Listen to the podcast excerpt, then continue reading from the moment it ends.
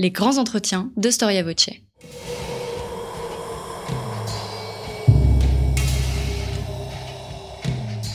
Une émission de la rédaction de Storia Voce.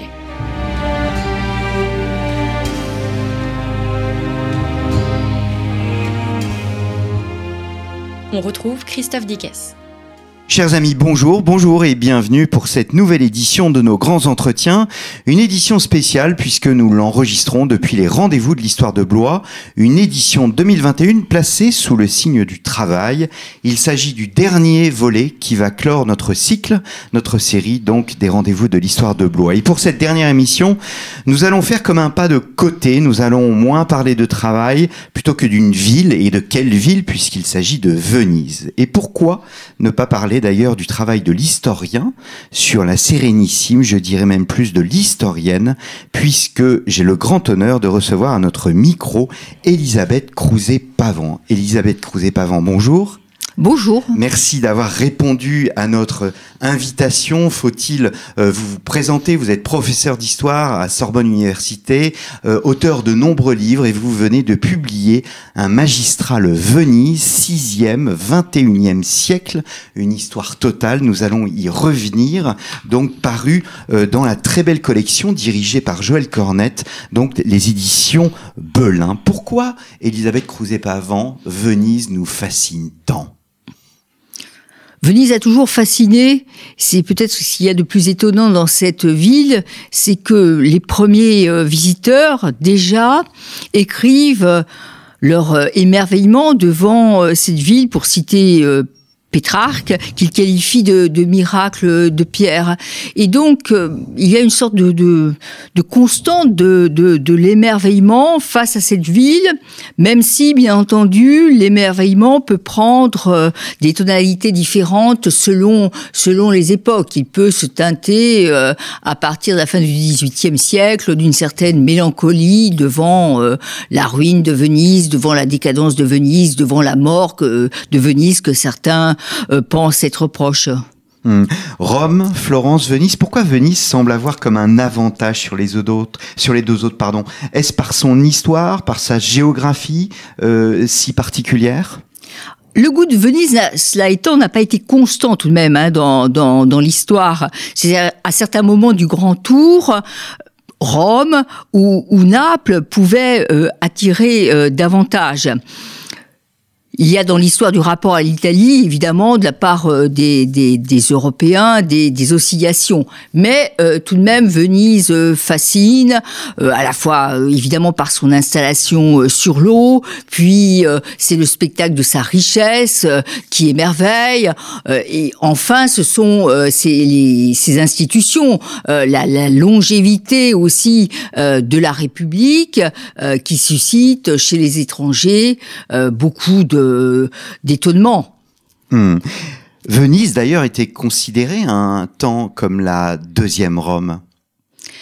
Venise s'est aussi présentée comme la deuxième Rome surtout après 1453, euh, après la, prise de Constantinople par, par les Turcs, Venise euh, prétend avoir en quelque sorte récupéré euh, l'héritage byzantin, avoir opéré une translatio imperii. C'est le moment où les, les, églises, par exemple, de nouveau se partent de, de coupoles, où il y a une sorte de néo-byzantinisme dans l'architecture qui, justement, est destiné à montrer à tous que l'héritage de la deuxième Rome est désormais sur euh, au milieu des, lagunes. Hmm. Nous célébrons cette année le 1600e anniversaire de, de la ville. Disons que le maire de Venise et les autorités euh, vénitiennes célèbrent cet anniversaire. C'est un, anniversaire totalement euh, inventé, hein, puisqu'il ne s'agit que d'une tradition parmi beaucoup d'autres qui euh, explicite la expliciterait la naissance de, Venise. La première fois dans la longue histoire de Venise que cet anniversaire est célébré. Hum, hum. Pourquoi vous avez fait le, pari du temps long dans cet ouvrage, puisque vous couvrez pas moins de 14 siècles? Comment aborder un tel exercice? Alors que d'habitude on a c'est vrai qu'on voit les historiens plutôt se pencher sur une période particulière oui, c'est une sorte de pari, euh, mais un pari qui permet de comprendre finalement, je crois, mieux les phénomènes. Euh, l'histoire, par exemple, économique de Venise est souvent euh, segmentée. Euh, on, s'intéresse euh, plutôt, normalement, évidemment, à l'expansion commerciale vénitienne. Le Stato d'Amar. C'est ça. Mm. Et puis ensuite, on oublie euh, les reconversions industrielles ou même le rebond à une, échelle cette fois-ci régionale du commerce vénitien. Mm. Donc le choix du temps long permet de comprendre vraiment, je crois, un certain nombre de, de, phénomènes. Il en va de même pour les institutions, il en va de même pour l'ordre urbain. Donc je crois que ce, ce temps long, dans le cas particulier de Venise, qui a tout de même aussi euh, cette caractéristique d'avoir été une république de la durée. Hein. Hmm. Le temps long est euh, euh, un exercice qui, qui, fonctionne, je crois, dans le cas vénitien. Hum, c'est en soi une nouveauté historiographique, c'est un, un, véritable défi? Oui, ça a été un défi parce que, euh, généralement, voilà, les, les, la plupart des, des, histoires se concentrent soit sur euh, les siècles médiévaux, euh, soit euh, se contentent euh, d'aborder très rapidement l'époque moderne. Quant à l'époque contemporaine, elle est en général oubliée hein, par les histoires de Venise, où seuls des essais très particuliers s'attachent à l'histoire de la ville au 19e ou au 20e siècle. Hmm. Vous allez jusqu'au Spritz Au Spritz global, oui, euh, puisque euh, la diffusion de cette euh, boisson qui il y a encore 10 ou 12 ans n'était vraiment bu qu'à Trieste et dans la lagune, la diffusion mondiale du spritz est, je crois, vraiment le, comme le paradigme hein, de la mondialisation vénitienne. Hum, hum, hum. Alors, un mot sur les archives, parce que sur Storia Voce, on s'attache vraiment à cette question des, archives. nous ne le savons pas, mais les archives de la République de Venise figurent parmi les dépôts les plus importants et euh, les plus anciens de l'espace politique européen Absolument. Et pourtant, en termes euh, de dépôt d'archives, euh, l'Italie offre vraiment un panorama tout à fait extraordinaire puisque c'est dans cet espace qu'a opéré euh, au Moyen Âge la, ce qu'on appelle la, la, révolution documentaire, mais tout de même euh, euh Venise euh, a cet avantage d'avoir offre aux, aux, aux, chercheurs des, des tonnes des, des tonnes d'archives qui ont des caractéristiques propres. Hein. Il est certain que les, ce sont davantage les archives publiques qui ont été conservées que d'autres que d'autres que d'autres archives mais il y a là euh, un dépôt extraordinaire qui peut permettre à un chercheur de travailler sa vie durant tout en continuant à faire des trouvailles euh, documentaires. C'est-à-dire que euh, m'est arrivé tout de même d'ouvrir euh, des cartons, des liasses qui n'avaient jamais été ouverts depuis qu'au 19e siècle, un archiviste les avait mis en ordre. Certains de ces cartons ne seront plus jamais ouverts derrière derrière moi parce que par exemple, pour les archives de Torcello, certains, certaines liasses étaient en tellement mauvais état que vraiment elles s'effritaient euh, à mesure que je tournais euh, les, pages. Oui, oui, oui. oui. Euh, alors, elles sont toutes réunies en un seul euh, endroit Oui. Ces archives? Toutes les archives sont réunies donc euh, au dépôt des, des Frari, euh, près du, de l'église mendiante franciscaine de Santa Maria Gloriosa dei Frari, donc des kilomètres et des kilomètres de rayonnage. Hmm. Alors, vous dites qu'on ferait une erreur à voir ces archives comme l'expression d'un étatisme ou bien du développement de l'État. Ce n'est pas seulement cela. Oui, euh, longtemps on a cru qu'en fait justement la, conservation des archives publiques euh, vénitiennes reflétait la force en fait de, de l'État vénitien. Euh, il est exact que ces archives sont évidemment le produit des multiples magistratures, euh, des multiples conseils euh, qui formaient euh, l'ossature de la République, mais en même temps un travail plus peut-être proche justement de la production documentaire a permis de montrer comment aussi ce sont les crises internes, les conflits entre les conseils, en fait toutes les aspérités de la vie politique qui produisent aussi euh, de la documentation. Hum, hum. Alors, les, les euh, historiens déconstruisent les mythes au nom de la vérité des faits. Est-ce qu'il faut déconstruire le mythe de la glorieuse République de Venise? En fait, faut-il revoir l'histoire d'une République construite sur les décombres de l'Empire byzantin, mise à mal par l'Empire ottoman, pour finalement disparaître au XVIIIe siècle? Oui, je crois. Ah bah, je crois que bien sûr il faut déconstruire les mythes, mais pas, mais pas seulement, parce que les mythes qui ont été euh, euh, produits par euh, Venise elle-même accompagnent son, son histoire et permettent de, de, la comprendre. Donc le mythe doit être analysé en même temps que l'histoire. cela étant, là où j'ai peut-être voulu déconstruire le mythe, c'est pour tenter d'écrire autrement la, parabole de l'histoire de Venise, c'est-à-dire ne pas considérer que tout euh, euh, s'arrêtait au début du, XVIe siècle avec euh, les grandes découvertes d'un côté et l'avancée ottomane en Méditerranée de l'autre. Trop souvent, en effet, l'histoire de Venise, c'est celle-là, celle d'une puissance marchande qui atteint son apogée à la fin du Moyen Âge et puis qui, qui commencerait ensuite à, à, à, subir une sorte de, de lente décadence. le temps me paraît euh, avoir euh, travaillé de manière beaucoup plus compliquée. C'est pour ça que je parle de, de vies successives de Venise, mais qui sont en même temps des vies qui tendent toujours à se superposer en fait.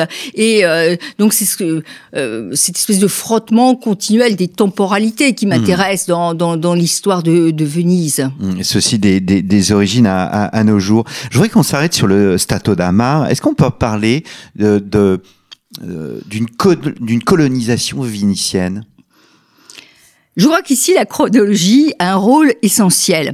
Aujourd'hui, il y a des débats historiographiques extrêmement violents entre les spécialistes de, euh, l'expansion maritime vénitienne euh, pour précisément qualifier ce phénomène. En fait, tout dépend des époques. Je crois que vraiment, euh, jusqu'à la fin du Moyen Âge, au début du XVIe siècle, même encore hein, pour Chypre, on peut parler d'une forme de colonisation économique. Hein.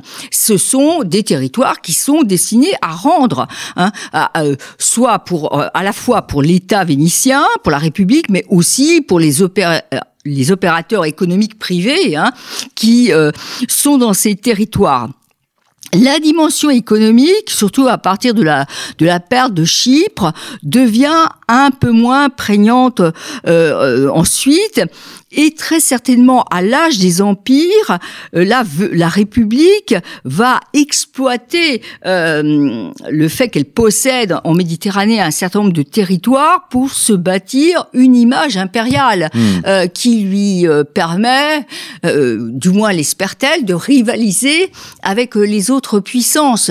Donc en fait là, je crois qu'il faut vraiment distinguer entre les moments euh, dans la longue histoire du Stato d'Amar, hein, qui commence, euh, le Stato d'Amar commence avec, euh, en même temps que commence l'expansion économique et militaire vénitienne en Adriatique, la quatrième croisade lui donne un coup d'accélérateur considérable, mais ce Stato d'Amar même réduit, persiste jusqu'à la chute de la République. Donc, il est évident qu'on ne peut pas penser que ces territoires ont toujours joué le même rôle hmm. économique, politique et idéologique dans l'histoire de la République. Hmm. Il n'y a pas de colonie de peuplement, en non, il n'y a pas de colonie de peuplement. Le seul espace où vraiment euh, des, des, des colons, en quelque sorte, vénitiens sont partis, c'est celui de la Crète. Euh, donc pas de colonie de peuplement, même si tout de même il ne faut pas oublier, et ce n'est pas propre à Venise, que le XIIIe siècle, qui est le moment de l'expansion démographique occidentale, voit une immigration euh, assez forte, euh, individuelle, spontanée, se développer en, en, Méditerranée, et, enfin en mer Égée, mmh. et spécialement. Hmm. On ne voit pas Venise comme euh, dans sa domination, on ne voit pas Venise comme euh, euh un exercice de ou une œuvre civilisatrice. Non.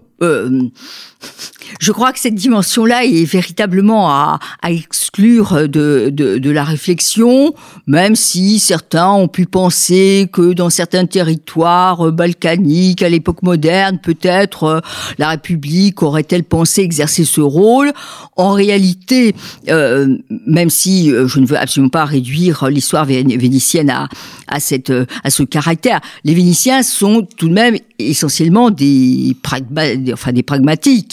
Et donc, euh, euh, ces territoires, je répète, ont pour première fonction de servir le commerce vénitien, de fournir euh, des bases, des ports, des relais sur les routes commerciales et en même temps de produire un certain nombre de, marchandises qui alimentent aussi le, commerce. Mmh, mmh.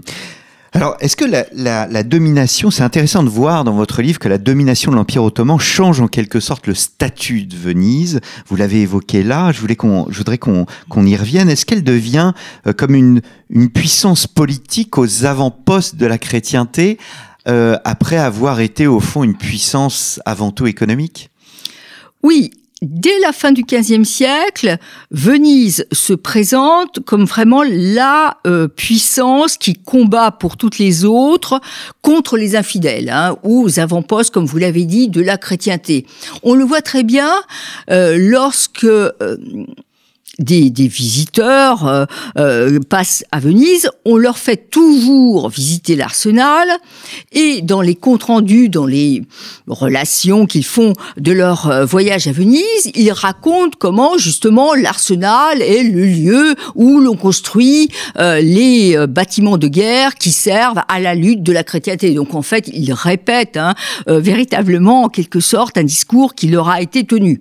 Ce qui n'empêche que dans le même temps, les mêmes puissances, en particulier italiennes, euh, accusent les Vénitiens euh, de euh, compromission avec avec les Ottomans. Il faut bien voir que c'est une histoire très compliquée, hein, c'est-à-dire qui fait alterner des phases de conflits guerriers, mais aussi des phases durant lesquelles la République cherche avant tout à préserver son commerce et donc paye tribut aux Turcs pour pouvoir continuer à, à commercer. Hmm. Donc son identité évolue, elle est protéiforme au fond. Oui, je crois, euh, elle évolue, mais en même temps, je crois qu'elle est surtout multiple. Hein. Je crois qu'il faut, hmm. euh, comme toujours en histoire, accepter de, de penser. Euh, le contraire, que, que deux, réalités contraires peuvent totalement coexister. C'est-à-dire que je crois que les Vénitiens pensaient profondément combattre les, les, les Turcs euh, et combattre pour tous les autres euh, aux avant-postes de la chrétienté, mais qu'en même temps, ils pensaient aussi accomplir leur euh, euh, destin providentiel en continuant à commercer. Mmh. Et pour eux, ce n'était pas totalement inconciliable. Donc je crois que quand on met l'accent sur une dimension seulement de, de l'histoire, on la, on la mutile en quelque sorte. Mmh. On arrête l'histoire de la République de Venise au, 18 siècle à tort, parce que au fond, ben, Venise existe toujours, elle est toujours là. Il existe une histoire riche de la Venise, euh, on va dire contemporaine? Une histoire très intéressante, c'est qui est celle justement des dominations étrangères successives, euh, d'une évolution euh, socio-économique qui est en général totalement méconnue. Et je dois dire que personnellement, j'ai euh, suivi avec passion euh, l'histoire de, Venise jusqu'à aujourd'hui parce que euh, on y voit c'est reconversions successives, ces adaptations successives, et c'est toujours le plus intéressant en histoire. Hmm. Alors je voudrais m'arrêter sur deux aspects, après euh, avoir vu euh, largement le, mythe, euh, je voudrais m'arrêter sur l'imaginaire et les femmes. Donc l'imaginaire nous amène à retourner à l'époque médiévale, aux sources de Venise. Un de vos chapitres est consacré à cet imaginaire, et la foi y est naturellement présente. Venise est considérée à ses débuts comme une cité bénie de Dieu, aimée de Dieu. Oui, je crois qu'il y a là une dimension euh, absolument fondamentale dans l'histoire de Venise, que justement tous ceux qui considèrent que les, Vénitiens furent uniquement des marchands euh, méconnaissent.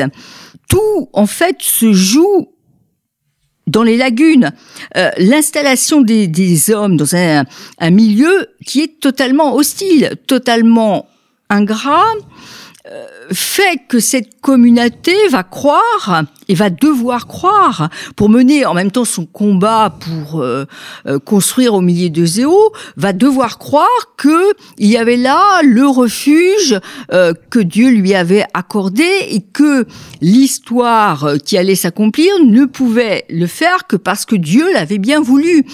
Les sénateurs vénitiens à la fin du XVe siècle, écrivent tranquillement dans leurs délibérations nous qui, avec l'aide de Dieu, avons bâti une si grande cité au milieu des paludes salées. Et cette idée que, que Venise a vraiment une existence providentielle, perdure tout de même tout au long de l'histoire de la République. Mais je crois qu'il y a fondamentalement le, rapport au site hein, qui doit, euh, qui doit euh, ici être valorisé pour le comprendre. Hmm. Et Saint-Marc est au centre? Et Saint-Marc est au, est au centre, donc les reliques euh, seraient transportées depuis Alexandrie. Alors, bien entendu, nul ne sait euh, si les reliques ont été ou non transportées, mais l'important est que les Vénitiens le croient et l'important est que tout l'Occident le croit euh, très tôt. Euh. donc euh, Saint-Marc est le, le saint patron de la ville à partir de ce moment-là. les doges qui sont les premiers à, à mener l'expansion vénitienne en Adriatique combattent sous le vexilium, enfin le l'étendard de, de, de Saint-Marc. Et puis Saint-Marc va ensuite marquer la présence vénitienne justement dans tous les territoires du Stato d'Amar, Chateaubriand qui disait la Venise planteuse de lion, mais c'est exactement cela. Le lion que l'on retrouve euh, sur les puits à Rétimnon, le lion que l'on retrouve euh, euh, sur les loggias en terre ferme, le lion que l'on retrouve dans les villes de, l'actuelle Croatie hmm. et qui marquait la souveraineté vénitienne.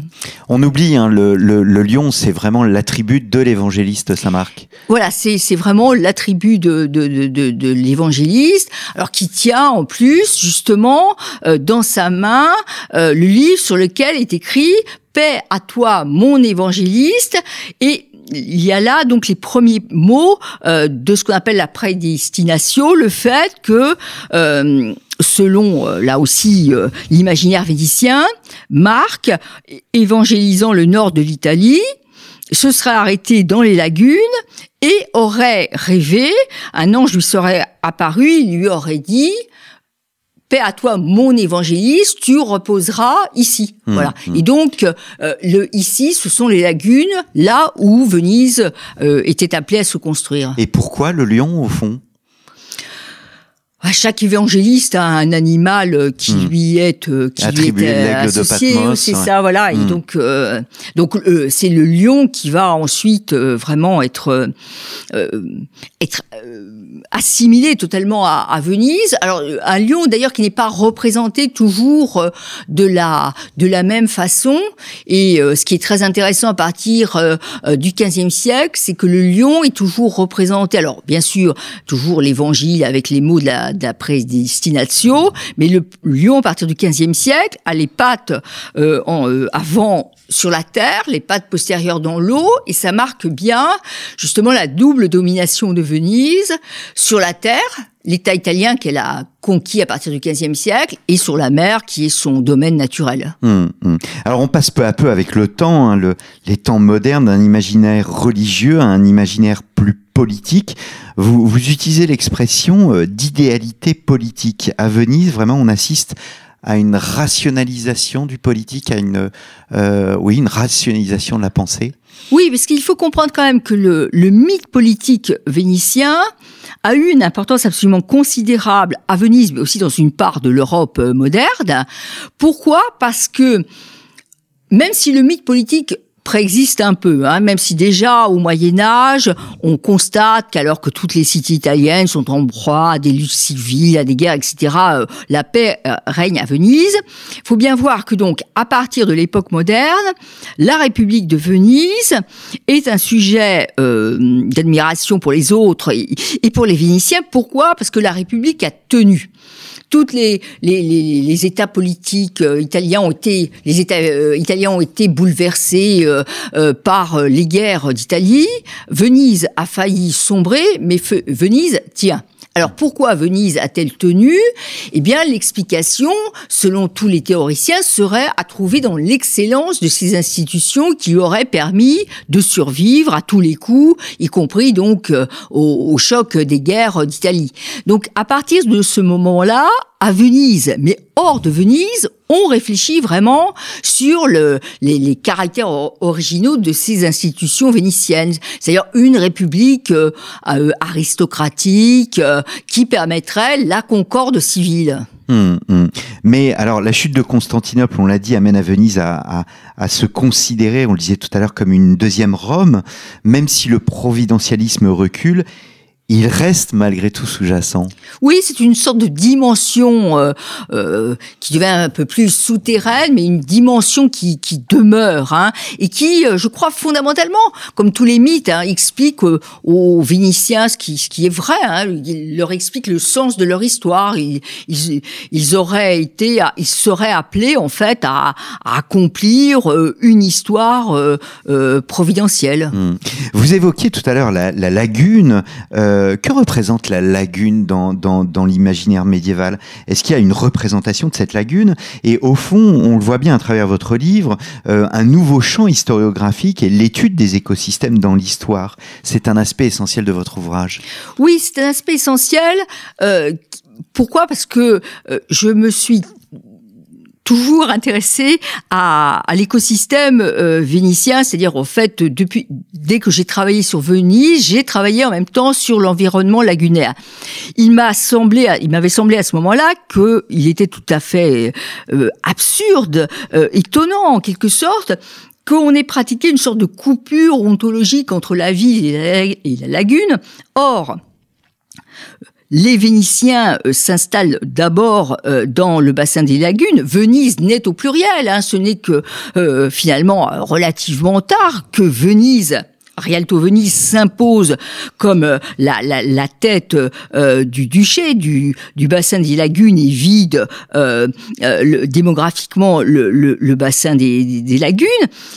Et puis aussi, je crois ce qui est vraiment fondamental, c'est que les Vénitiens ont été conduits pour survivre à pratiquer des travaux, des aménagements euh, qui étaient indispensables pour préserver l'écosystème. Sans ces travaux, sans ces aménagements, euh, la ville était condamnée. Cela dès le Moyen Âge. Il a fallu dès le Moyen Âge intervenir, par exemple, sur les cordons littoraux par des chantiers continués pour euh, maintenir la défense littorale. Si la défense littorale sautait, la mer envahissait tout. Hmm. Hein. Donc il y a des travaux qui sont continués, qui longtemps ont été ignorés, ou alors seuls les euh, certains ingénieurs ou géographes au XIXe siècle s'étaient intéressés à cette dimension de l'histoire de Venise.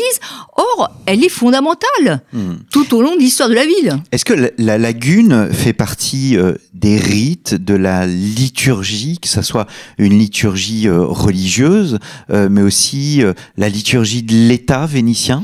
Bien sûr, le plus bel exemple, c'est l'exemple des, des épousailles du Doge avec la mer. Euh, donc le Doge sort de la lagune pour aller jeter l'anneau dans la mer, euh, dire nous t'épousons aux mers euh, en signe de domination. Donc c'est un acte de souveraineté. Mais auparavant, il a parcouru le domaine lagunaire et beaucoup en fait des cérémonies politiques hein, vénitiennes se déploient à travers l'espace lagunaire parce qu'il s'agit alors de recréer de l'unité d'abord entre les diverses communautés humaines qui survivent, euh, même s'il s'agit de toutes petites communautés euh, au sein du bassin euh, des lagunes. Mais je crois qu'il y a toujours fondamentalement un peu comme d'ailleurs dans la cérémonie des épousailles, un rite propitiatoire. Hein, il s'agit aussi de se concilier en quelque sorte le domaine aquatique, hmm. dont les Vénitiens euh, savent très bien que s'ils se révoltent, la, la, ville serait engloutie. C'est un, un des un des mythes hein, de l'histoire de Venise, mais qui évidemment euh, résonne avec euh, des, des événements euh, très très réels. donc un des mythes de l'histoire de Venise est qu'au XIVe siècle, il y aurait eu une aqua alta, absolument une tempête absolument gigantesque, donc une aqua alta formidable, que la ville aurait manqué d'être submergée et qu'elle n'aurait dû son salut qu'à l'intervention justement de Saint-Marc, de Saint-Georges, etc., naviguant dans la lagune et euh, calmant les, les, les, éléments, Voilà. Hmm. Donc, oui, euh, la lagune doit être en fait apaisée. Il faut se concilier ce domaine euh, aquatique. Hmm. Est-ce qu'il y a une particularité vénitienne dans sa représentation? On parle des rites, on parle des liturgies. tout le monde connaît les masques de les, les, masques vénitiens. Est-ce que la représentation de sa propre image fait partie de son identité plus que, par exemple, à Rome ou bien à Naples ou bien dans d'autres villes européennes? Je crois que là, il faut insister justement une nouvelle fois sur la longévité en fait de l'État vénitien, hein, le fait que même s'il y a bien sûr des transformations institutionnelles, etc., la République en fait, euh, voilà, demeure jusqu'en 1797. Il y a donc une liturgie d'État euh, qui euh, se, se, déploie et qui s'explique en partie euh, dans ses enrichissements successifs par cette longévité de l'État vénitien. C'est très différent quand vous avez des régimes politiques euh, singularisés qui se succèdent les uns les autres. Ils, ont à la nécessité à chaque fois, je crois, de créer euh, de nouveaux gestes rituels. À, à, à, Venise, on travaille plutôt par euh, sédimentation, par couches hmm. euh, successives. Hmm. Alors, je vais passer sur un autre sujet, euh, euh qui est le, le, le sujet des, des, femmes, l'histoire des femmes. vous essayez de, de, voir dans cette histoire vénitienne, au fond, c'est une histoire très masculine. il n'y a pas de Venise au féminin, mais il y a malgré tout quelques signes et vous arrêtez entre autres sur la mutation politique de la fin du XIVe siècle, le passage d'un système communal à un système princier, où la femme, semble-t-il, peut malgré tout jouer un rôle. En effet, euh, ce qui est euh, intéressant, c'est que la République de Venise, qui est donc une république de conseil, est une république euh, d'hommes. Évidemment, les conseils sont peuplés d'hommes, les magistrats sont des hommes, il n'y a que des hommes.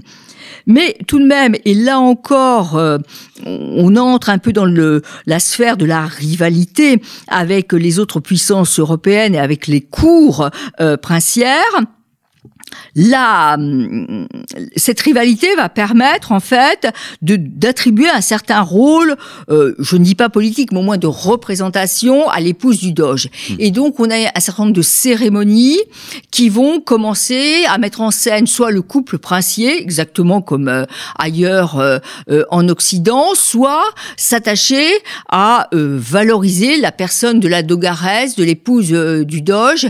Et donc dans ces cérémonies, c'est un des moments tout de même on voit un peu la la femme et les femmes euh, intervenir et se montrer sur euh, dans l'espace public, hein, sur la sur la scène publique. Hum, hum. Elles, elles, elles, font partie, elles sont partie intégrante de cette mise en scène dont on parlait tout à l'heure, des rites de la liturgie.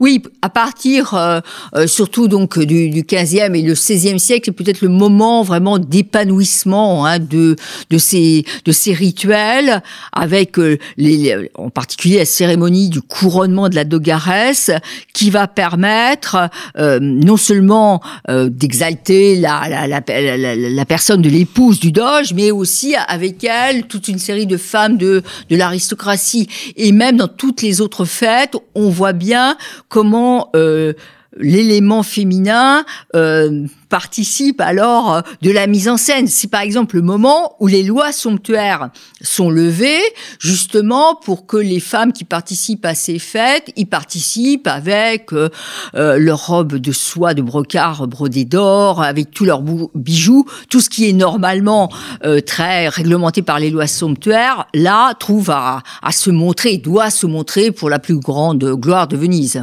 Il existe quelques grandes figures euh, vénitiennes, féminines?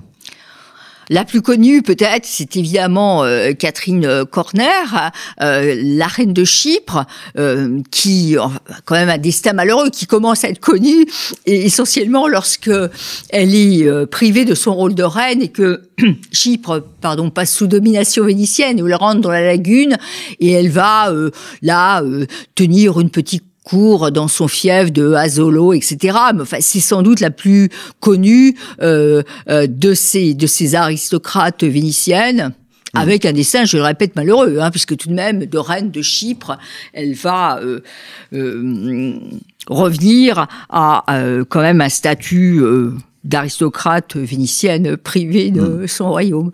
Dans les représentations, parce que une des très très belle caractéristique de cette collection de Joël Cornette et euh, bien évidemment l'iconographie.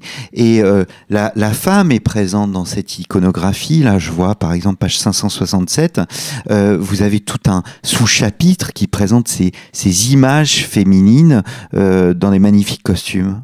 Oui et là alors il faut être euh, très attentif aux euh, aux hiérarchies sociales et surtout enfin aux distinctions sociales.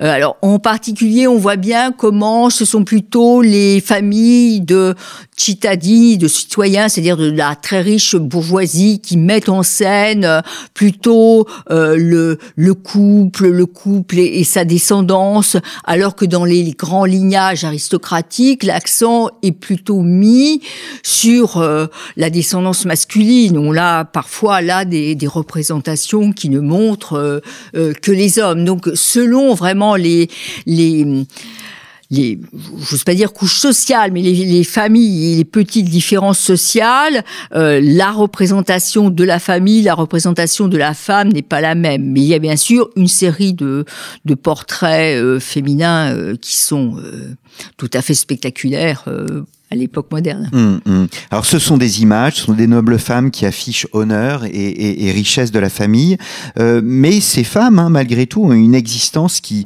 qui dépasse ce que vous dites, celle de leurs avoirs. Oui, j'ai essayé de, montrer, et là, euh, il s'agissait aussi de, rendre justice à toute la, recherche euh, hum. la, plus récente. Hein. Comment tout de même la, les femmes à Venise ont y compris au plus haut de, la société, ont une position un peu différente de celle que l'on décrit ordinairement pour l'Italie de la fin du Moyen Âge ou du début de l'époque moderne, le modèle florentin ayant euh, trop longtemps en quelque sorte euh, capté l'attention. Euh, les femmes vénitiennes ont disposé tout de même d'une part d'autonomie, y compris dans leur euh, choix euh, testamentaire, plus grande que dans d'autres villes d'Italie. Mm. Donc il y a là des, des, phénomènes qui sont tout à fait intéressants, qui permettent de mettre justement en, évidence l'extraordinaire euh, euh, diversité en même temps des situations dans, dans l'Italie euh, de la Renaissance. Hmm. Alors, Elisabeth Crouzet-Pavant, bien évidemment, vous êtes une grande historienne, vous avez fréquenté de nombreux fonds d'archives en réalisant cet ouvrage, puisque nous réalisons une série sur le travail de l'historien. En réalisant cet ouvrage, quelle est, j'allais dire, cette grande découverte que vous avez faite et que, euh, que vous n'aviez jamais fréquenté jusqu'à présent. Quelle, est la, chose qui sur le plan intellectuel vous a le plus marqué? S'agissant du travail d'historien à Venise, euh, peut-être ce qui m'a le, plus marqué, c'est cette possibilité justement euh, pour un, historien de pouvoir pénétrer au, plus profond d'une société grâce à la à la masse justement de la documentation euh, conservée. C'est-à-dire que je suis une historienne de la société, c'est-à-dire que je n'ai jamais cherché euh, un document extraordinaire. Voilà, ce, ce que je cherche, c'est la, la possibilité euh, de faire une sorte d'archéologie en quelque sorte hein, euh, des, des, des sociétés passées et les archives vénitiennes le permettent. Pourquoi? Parce que en concentrant euh, son énergie sur euh, un certain nombre de d'archives issues des, des cours euh, civiles de justice, un certain nombre de fonds d'archives notariales, on parvient vraiment à découvrir, mais au, au plus profond, une trame sociale, une trame urbaine, et cela finalement très tôt en fait, dès le XIIIe siècle, on a cette, cette possibilité. Bien entendu, à mesure qu'on avance dans le temps, les choses deviennent plus encore faciles. Et donc, pour moi, ça a été le plus, le plus extraordinaire, si vous voulez. Bien sûr que je conserve un certain nombre de, questions qui sont restées sans, sans réponse, mais il y a tout de même la possibilité pour, pour un historien de, de découvrir ce qui, moi, m'intéresse, c'est-à-dire le, le, un peu du fonctionnement euh, quotidien en fait mmh. euh, des, des, des, des, travaux et des jours. Mmh. Alors je, vous, vous avez euh, toujours de nombreux étudiants. Euh, je pense Pauline Guéna a été une de vos étudiantes? Oui oui, euh, Pauline Guéna est une de mes étudiantes. On l'a reçue à plusieurs reprises à, à, ce micro et je me permets de renvoyer nos auditeurs à, à, aux différentes émissions qu'on a pu enregistrer ensemble. Vous avez aujourd'hui beaucoup de jeunes historiens, de jeunes historiennes qui se penchent sur sur Alors sur Venise, il y en a un certain nombre. En même temps, j'ai quand même essayé, et c'est le devoir d'un directeur, d'une directrice de thèse, euh, de réserver à chacun des étudiants commençant une thèse euh, une sorte d'espace euh, propre. il y avait un peu, il y aurait eu un risque, je crois, à ce que trop d'entre eux travaillent sur sur Venise. En tout cas, ceux qui travaillent sur Venise ont chacun des spécialités très différentes, justement pour leur permettre de donner toute la, la, la mesure de leur talent. Et puis beaucoup travaillent sur d'autres villes d'Italie et beaucoup ont aussi travaillé et travaillent sur la France. Hein. Mmh. Eh bien, merci euh, beaucoup, Elisabeth Crouzet-Pavant, d'être venue à ce micro. Donc, dans la collection référence de Joël Cornette, hein, ce magnifique livre, Venise, 6e, euh, 21e siècle, aux éditions Des origines jusqu'au Spritz Global, que nous avons évoqué euh, tout à l'heure. Il me reste à vous remercier, chers auditeurs, pour votre fidélité. Je vous le répète à chaque émission, Storia Voce est une radio associative.